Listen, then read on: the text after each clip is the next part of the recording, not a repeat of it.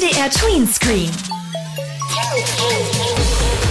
Äh, äh, Moment bitte. Äh, stopp. Äh, Nochmal kurz alles aus, bitte.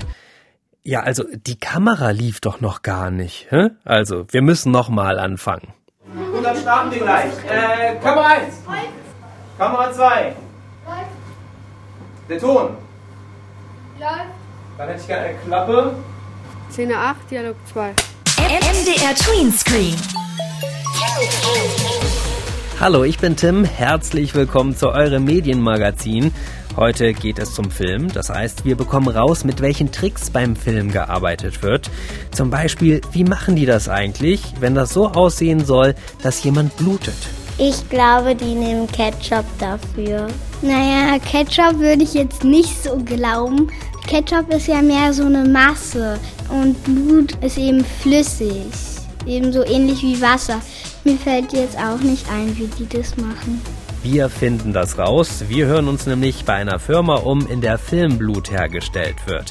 Außerdem erfahren wir, warum amerikanische Stars aus Hollywood bei uns im Kino perfekt Deutsch sprechen und wie sich Schauspielerinnen und Schauspieler in Monster verwandeln. MDR Tweens.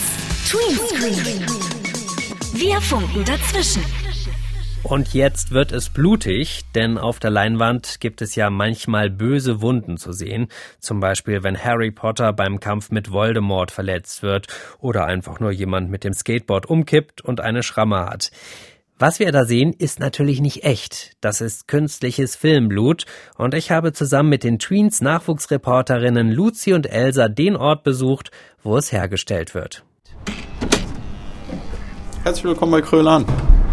Dominik Langer öffnet uns die Tür. Sein Großvater hat die Firma gegründet. In dem Unternehmen werden verschiedene Arten Filmblut produziert. Blutsorten, die natürlich langsam fließen, realistisch fließen, andere, die schneller fließen. Und dann hat man natürlich unterschiedliche Stellen des Körpers, wo das Blut vielleicht schneller fließt, dünner, dicker und dann kommt es darauf an, naja, Blut fließt es nur bei Menschen oder fließt es auch bei einem Tier? Also solche Sachen spielen natürlich eine Rolle. Logisch, ein Vampirbiss sieht anders aus als ein aufgeschlagenes Knie.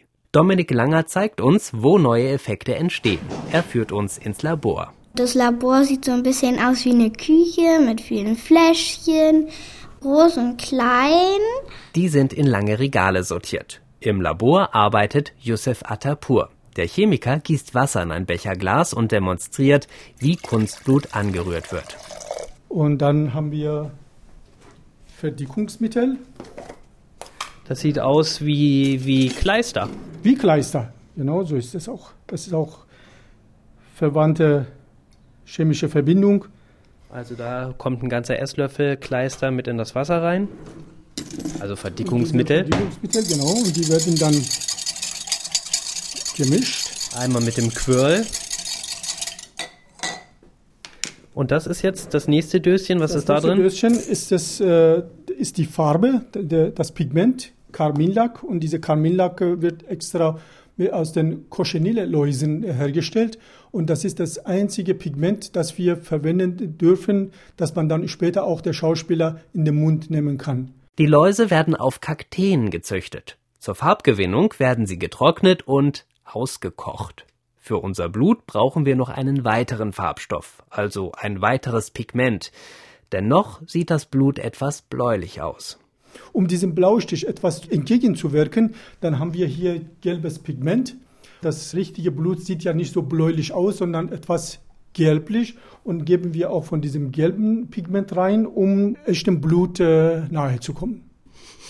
Und es riecht eigentlich nach nichts. Noch nicht, genau. Aber dieses Blut wird bei uns äh, mit Erdbeergeschmack parfümiert. Das macht es für die Schauspieler natürlich angenehmer. Luzi fällt ein Kanister auf. Auf dem steht Augenblut.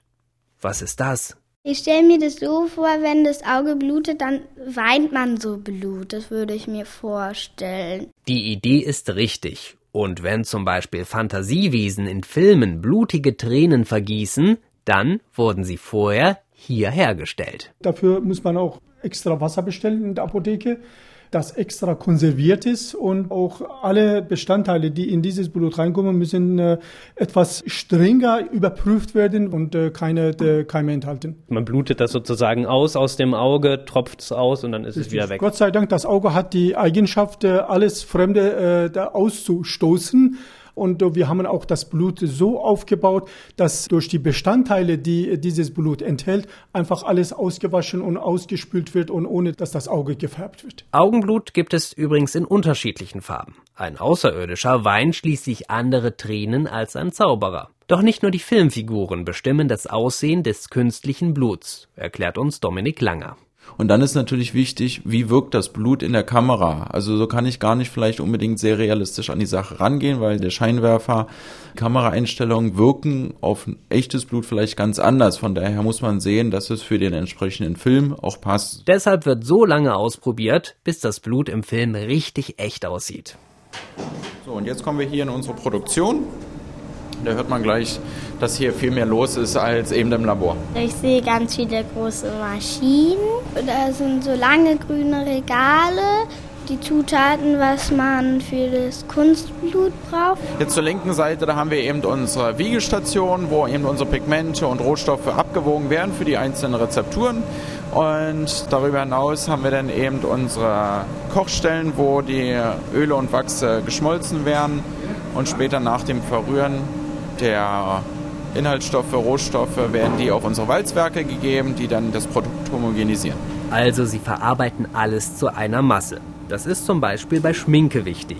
Nach der riecht es im ganzen Raum. An der weiß gefliesten Wand steht aber auch die Maschine, in der schon für Filme wie Fluch der Karibik oder Herr der Ringe Filmblut produziert wurde. Also hier sehen wir jetzt unseren Planetenrührer, einen Edelstahlbottich, der jetzt hier eingehangen wird, in die Maschine hochgeschoben wird und dort befinden sich eben Rührwerke, die eben sich bewegen wie im Planeten um die Erde herum, deswegen auch Planetenrührer. Das sieht so aus wie eine Knetmaschine beim Bäcker mit einem riesigen Bottich dran. Da ist kein Brötchenteig drin, sondern rote Paste. Das wird Kunstblut. Ein Döschen davon dürfen wir mit nach Hause nehmen. Der Inhalt sieht schon etwas gruselig aus. Oh Gott. Irgendwie so wie Matschepampe Oh aus, wie Marmelade irgendwie so. Voll eklig. Und dunkelrot vor allen Dingen, ne? Ja. Was kann man damit denn jetzt anstellen? Wir haben jetzt hier das Döschen offen. Blutschorf-Effekt steht da drauf, Elsa. Was stellst du dir darunter vor? Wenn eine Wunde verheilt ist, dann kommt halt da Schorf. Lass uns das doch mal auf der Handoberfläche einfach mal aufbringen mit diesem kleinen Schwämmchen. Luzi, du kannst das ja mal der Elsa ein bisschen auftragen. Ich glaube, das kratzt. Das sehe ich an ihrem Gesicht. Also es sieht schon so aus wie Schorf. Da ist so eine, eine ganz dunkle Stelle. Als würde da jemand Bälle gekratzt haben und dann das ganze Blut da draus gekommen wäre. Oder als wäre Elsa einmal an einer Betonwand langgeschrammt. Zum Glück ist ja alles nicht echt, wie in den Filmen. Aber eine Sorge hat Luzi schon noch. Geht es überhaupt wieder ab? Ich glaube, Wasser hilft wie immer, hä? Ja. Ja. Ich glaube, ich will sie lieber gleich auswürfen. Ja, das ist so kalt. Und fühlt sich so schleimig an. Uah. Schleimig, ja, aber ungefährlich. Wenn es im Film blutig wird, muss man sich keine Sorgen machen. Die Wunden sind nicht echt und wir wissen jetzt, wie für den schaurigen Effekt gesorgt wird. Und jetzt seid ihr bei meiner Begegnung mit einem Monster dabei. Ja, logisch, auch das ist nicht wirklich echt und hatte sich nicht eben mal unter meinem Bett versteckt.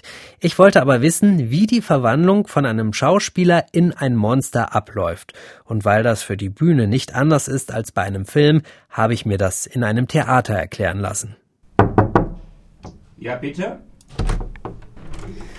Entschuldigung, dass ich störe. Ich habe gehört, hier, hier findet die Verwandlung zu einem Monster statt. Ja, Sie richtig. Ich bin zu Besuch im Stage Theater des Westens in Berlin. Hier stehen immer wieder Monster auf der Bühne. Mit einem bin ich verabredet. In der Maske des Theaters. Also dort, wo die Schauspieler für ihren Auftritt geschminkt werden. Auf Ablagen stehen Schminktöpfe, daneben liegen Pinsel, Kämme und Scheren. Fast wie beim Friseur. Vor einem Spiegel sitzt ein Mann. Dunkle Haare, schlank und er sieht sehr freundlich aus. Hallo, mein Name ist Stefan Büdenwender. Und Sie werden jetzt in ein Monster verwandelt. Was ist das für ein Monster? Das ist halt auch eine, ja, körperlich behinderte Figur, die auch sehr schrecklich aussieht oder halt gewisse halt, wie man sagte, Missbildungen hat und deshalb halt von den normalen Menschen auch ja verstoßen wird und nicht akzeptiert wird. Und es ist halt, äh, es ist halt praktisch äh, die rechte Hand vom Grafen Grolock. Das ist ein Vampir, also der Diener, der alles macht für ihn. Sie sehen ja im Augenblick noch vollkommen normal aus. Ja, was passiert jetzt mit Ihnen?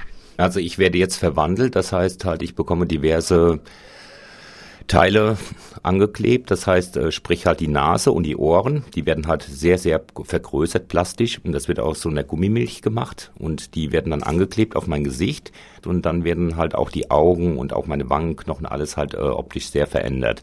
Dann zum Schluss bekomme ich nur eine Glatze auf, die ist auch aus Gummimilch. Da oben drauf sind auch halt mehrere Geschwulste auf meinem Kopf und überhaupt halt meine ganzen Extremitäten sind sehr vergrößert, sprich auch die Hände und die Füße sind enorm groß, also richtig, richtig groß, ungefähr dreimal wie normal. Maskenbildnerin Hanna Schmöke sorgt dafür, dass der Schauspieler schrecklich aussieht. Sie erklärt, was es mit dieser Gummimilch auf sich hat, aus der einzelne hässlich schiefe Monsterkörperteile geformt sind. Das ist eben so eine Flüssigkeit, aus der man eben dann Ohren oder eben auch teilweise Glatzen herstellt und äh, die wird dann fest und dann hat man wie so eine Plastiktüte sozusagen von der Konsistenz her und ja, die zieht man dann eben über Kopf oder Ohren oder eben, ja. Oder über die echte Nase des Schauspielers. Die muss aber vorher mit einem Gel eingepinselt werden. Das ist ein medizinischer Kleber, der hält eben immer ganz gut. Ne? Der wird eben auch in der Medizin verwendet, aber eben hier auch am Theater. Das heißt aber, der Stefan muss nicht ewig mit dieser Nase rumrennen, man kann dann die Nase wieder abziehen, oder? Ja, da gibt es dann spezielle Mittel für, mit der man die dann auch wieder abkriegt. Die Nase ist halt äh, sehr aufgeblähte Nasenlöcher. Auch der ganze Rücken ist sehr, Nasenrücken ist sehr krumm und deformiert auch, ja, und alles wieder übergroß. Schwitzt man eigentlich unter dieser Latexmaske, wenn Sie jetzt einzelne Körperteile aufgeklebt bekommen? Ja. ja, ja und nochmal ja. Jetzt trägt Hanna Schmöke um die künstlichen Körperteile herum dick Schminke auf. Genau, jetzt kommt erstmal eine Grundierung auf das Gesicht und dann äh, gehen wir nochmal ähm, mit Puder und Fettschminke in die Tiefen und verstärken die nochmal ein bisschen und deformieren das Gesicht so noch ein bisschen weiter. Schon verrückt, wie etwas Gummi, falsche Haare, künstliche Beulen und viel Schminke einen Menschen komplett verwandeln. Aus dem Maskenspiegel grinst mich jetzt ein Monster an. Später auf der Bühne wird sich Stefan Büdenbender auch anders bewegen als normal. Ich habe einen riesen Buckel, gehe sehr tief, praktisch ist mein Kopf unter dem Becken und auch halt die ganze Reaktion sind mehr auf Instinkte basierend. Also sobald irgendwas ist, reagiere ich fast mehr wie ein gehetztes Tier. Ich bin gar nicht so böse, nur ich bin halt wie oft Monster traurige Figuren sind, bin ich auch eine traurige Figur, die immer wieder verstoßen wird oder nicht akzeptiert wird. Och, das arme Monster. Also eigentlich kein Grund, sich vor ihm zu fürchten und schon gar nicht, wenn man weiß, dass hinter der dicken Schminke sowieso nur ein Mensch steckt. Wir haben ja auch schon gehört, wie mit künstlichem Blut dafür gesorgt wird, dass wir uns gruseln. Aber es gibt natürlich noch mehr Mittel, wie das erreicht wird. Da kommt dann irgendwie erstmal so spannende Musik, da, da, da, da. Dann geht so ganz langsam die Tür auf und man guckt dann so rein und dann geht irgendwie alles ganz kurz so schnell und dann kommt das Monster so und packt ein. Schaurige Geräusche und Musik oder irgendetwas springt plötzlich ins Bild und man erschrickt. Das kann manchmal auch zu gruselig sein. Deshalb sind die Altersangaben wichtig von Filmen, denn mit manchem Schreck kann man eben nicht so gut umgehen, wenn man jünger ist. Der verfolgt einen dann bis in die Träume und das ist nicht unbedingt gut. Abgesehen davon sind auch Filme, die für euch gemacht sind, manchmal schon unheimlich genug. Deshalb habe ich mal bei dem Experten für Monsterfilme Matthias Burchardt von der Universität Köln nachgefragt, was einem hilft, wenn man sich bei einem Film zu sehr fürchtet. Also als ich als Kind Filme geguckt habe, hat meine Mutter immer gesagt, du musst keine Angst haben, da ist der Kameramann dabei um mir zu zeigen, das ist, ist natürlich keine Realität, die da gezeigt wird, sondern da gibt es ein Prinzip, nach dem das gemacht wird. Und ähnlich ist es in Geschichten und Filmen. Da gibt's immer wiederkehrende Effekte, also dass man erstmal nur ein Geräusch hört, bevor man die Figur sieht, dass man nur einen Teil sieht, bevor man das Ganze sieht.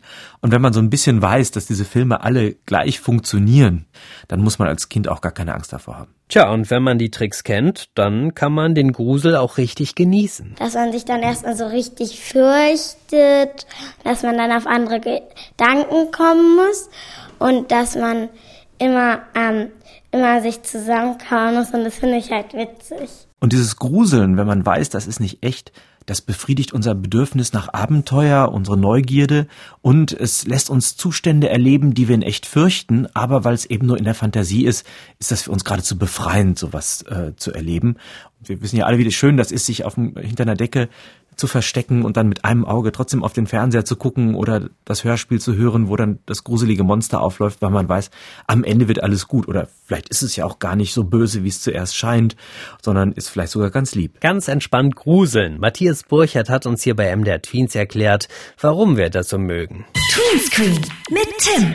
Habt ihr euch eigentlich schon mal überlegt, wie das funktioniert, dass Schauspielerinnen und Schauspieler aus anderen Ländern bei uns im Kino oder Fernsehen perfektes Deutsch sprechen? Der Trick ist, das sind gar nicht ihre eigenen Stimmen, die wir da hören. Sie werden synchronisiert. Wie das abläuft, habe ich mir in Leipzig angeschaut. Dort habe ich mich mit Maria Magdalena verabredet und ich durfte dabei sein, als sie einer Schauspielerin aus einem dänischen Film ihre Stimme geliehen hat.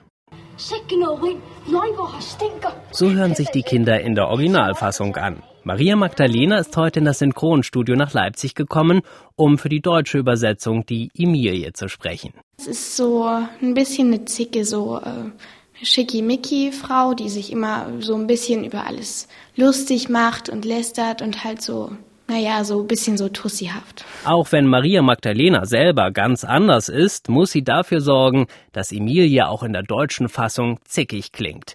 Die Leipziger Schülerin befindet sich ganz alleine in einem abgedunkelten Raum mit einem Mikrofon. Also vor mir steht jetzt ein Pult und da liegt mein Text drauf. Und ein bisschen weiter entfernt von mir steht ein großer Fernseher und da sehe ich die Szenen und kann mir anschauen und anhören, was die Leute sagen. Bevor Maria Magdalena ihren Text spricht, sieht sie noch einmal den Ausschnitt aus dem Originalfilm, damit sie ganz genau weiß, wie die dänischen Kinderdarsteller die Sätze sprechen. Also, ob sie zum Beispiel dabei lachen oder traurig sind. Ich fühle mich halt vielleicht so ein bisschen in den Film rein und mache dann auch so wie Stampfen oder sowas oder Augenbrauenbewegungen sowas mit dazu und dann kann man sich eigentlich gut in die Rolle reinleben. Dafür bekommt Maria Magdalena Unterstützung von Irene Timm. Sie ist Synchronregisseurin und sitzt durch eine Glasscheibe von Maria Magdalena getrennt im Nebenraum. Die Regisseurin ist bei den Aufnahmen die Chefin. Ich suche mir Darsteller aus in der Regel, Schauspieler oder eben wie in diesem Fall Kinder, die sehr begabt sind, die gut sprechen können die gut spielen können, das ist ganz wichtig. Und die schauen sich dann unseren Film an und versuchen, das so schön wie im Original nachzuspielen und nachzusprechen und das auch möglichst synchron. Also das heißt, dass es gut auf die Lippen passt. Und dann wird sozusagen Satz für Satz aufgenommen. Irene Timm achtet dabei darauf, dass die deutschen Sprecherkinder genauso spielen wie die eigentlichen Darsteller. Außerdem bearbeitet sie den übersetzten Text, damit auch die deutschen Wörter zu den Lippenbewegungen der Schauspieler im Film passen. Jetzt kommt die 351. Über ein Mikrofon kündigt die Regisseurin Maria Magdalena im Studio an, dass die Aufnahmen nun weitergehen. Die Schülerin soll eine Szene sprechen, in der Emilie von einem Jungen schwärmt. Ich habe von ihm geträumt. Hörst du noch mal an, ja? Mhm. Kannst auch wieder ein bisschen schwärmen, ne? Der ist süß, hast du zum Schluss gesagt. Ich habe von ihm geträumt. Ich habe von ihm geträumt. Er war bei uns zu Hause. Ja, wenn du noch ein kleines bisschen mehr schwärmst, vorne wird es noch schöner. Ja? Okay. Mhm. Ich habe von ihm geträumt. Er war bei uns zu Hause. Ja. Synchron? Hm? Ja, sehr schön. Gut. Prima. Auch Bernd Göbel kontrolliert, dass Maria Magdalenas gesprochene Worte auf die Lippenbewegungen der Emilie-Darstellerin im Originalfilm passen. Er ist der Tonmeister. Er sitzt bei den Aufnahmen neben der Regisseurin und bedient die Technik. Also ich habe äh, zum einen das Mischpult, wo ich also ein paar Regler habe, um Lautstärke und Klang einzustellen. Und dann habe ich noch einen Computer, also davon sehe ich natürlich nur den Monitor. Der Computer selber steht in einem Technikraum wegen der Lautstärke, das soll ja hier schön ruhig sein. Dann haben wir natürlich vor uns einen Fernseher, wo der Film läuft und ja, zwei Lautsprecher, über den wir die Aufnahme abhören und damit ich das beurteilen kann, ob das gut war oder nicht. Mit dem Computer wird Maria Magdalenas Text aufgenommen und schließlich passend zu den Bildern auf den Originalfilm gelegt. Dann sieht es später im Fernsehen so aus, als hätten die Kinder aus dem Film schon immer Deutsch geredet. Um Rollen zu sprechen, hat Maria Magdalena lange trainiert. Das muss man einfach üben, sich richtig halt zu artikulieren und alles sauber auszusprechen. Das war auch im Film, habe ich halt auch manches vernuschelt oder verschluckt und dann muss man halt alles nochmal machen, aber es basiert halt auf Übungen. Also meistens Vokalübungen, wie zum Beispiel fürs A, sowas ahlt sich ein alter, allglatter Aal alle Tage und immer so weiter, halt ähm, viele Sätze mit A oder immer viele Sätze mit I, wo man das reine I sprechen muss. Einmal in der Woche übt Maria Magdalena mit anderen Kindern in einer Gruppe für die Arbeit im Synchronstudio. Bei der letzten Aufnahme für heute muss Maria Magdalena in ihrer Rolle lästern. Das klingt auf Dänisch so.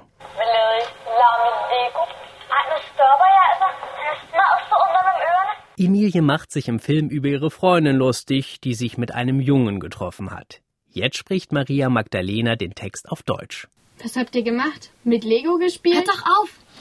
Kannst ein bisschen schneller sprechen. Okay. Ja? Aber nicht nachlassen mit dem Spott, also ist wichtig, ja? So spöttisch wie mhm. vorhin. Mhm. Was habt ihr gemacht? Mit Lego gespielt? Hört doch auf! Ja, sehr schön. Gut. Finde ich aber auch. Toll, so werden Filme synchronisiert. In Leipzig durfte ich mir das anschauen.